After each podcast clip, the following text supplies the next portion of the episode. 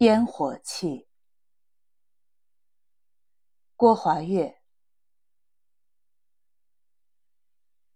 烟火气，自然是俗的、闹的。一个人身上有多少烟火气，随着时间而改变。白衣飘飘的年轻岁月里，人们超尘脱俗，不染烟火。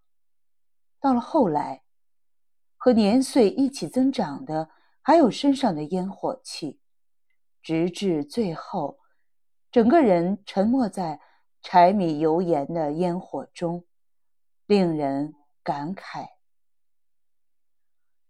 烟火气这玩意儿少了，人便显得做作，终日高飘于俗世之上，与世界隔绝开来，不合群。也不合流，最后只能孤芳自赏。可要是烟火气过多，浑身铜锈，三句不离钱，或开口就是鸡零狗碎的闲事，难免招人烦，油腻的可怕。一个让人觉得有趣的人，一本令人放不下的书，很大程度上。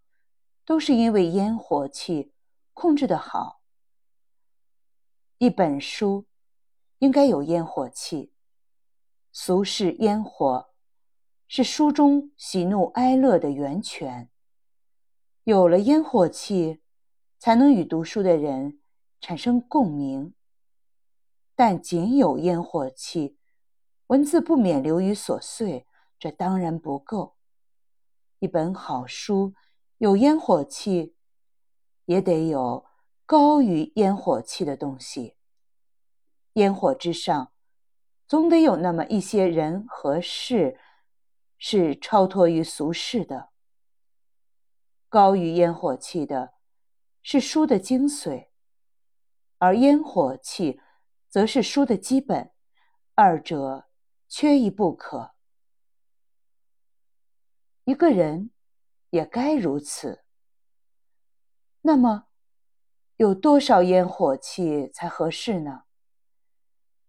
一个人身上的烟火气总归得多一点儿，但再多，也不能超过七分。那些高飘在上的非烟火气，也多少得有点儿，再少，也不能少于三分。七分俗气，三分仙气，一个人的身上也就兼容了俗味与趣味。